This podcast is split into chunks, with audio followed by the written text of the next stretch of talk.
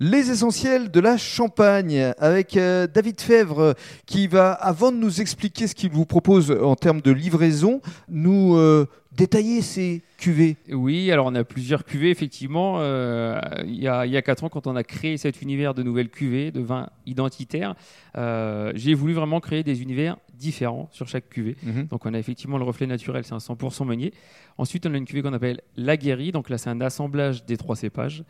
On a ensuite un rosé, euh, rosé d'assemblage, qui est complètement euh, différent et, et très très gourmand. On a une cuvée qui s'appelle, qui porte le nom de ma petite, donc s'appelle les champs de Romy, les champs de Romy. Mhm. Euh, c'est une cuvée 100% euh, chardonnay, donc un chardonnay très très atypique euh, bah, de la vallée de la Marne.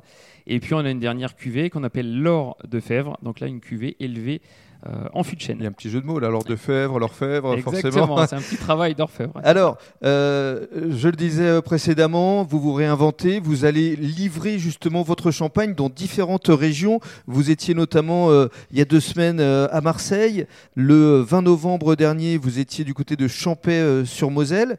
Et puis là, dans les prochains jours, vous allez vous rendre dans quels endroits, David? Alors on va, on va se rendre très bientôt à Chartres.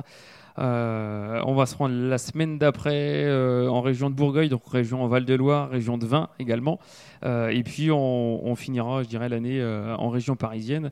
Alors une année effectivement un peu contrastée de ce point de vue-là, puisqu'on n'a pas pu aller présenter comme on l'aurait voulu toutes nos nouvelles cuvées. Par sûr. contre, euh, effectivement, il y a eu quand même euh, quelques distinctions. Il y a eu euh, euh, une année riche en communication et qui, qui fait partie euh, aussi de, euh, de notre, je dirais, euh, petite notoriété qui est en Mm. train de, de monter un petit peu. de grandir notamment sur les réseaux sociaux.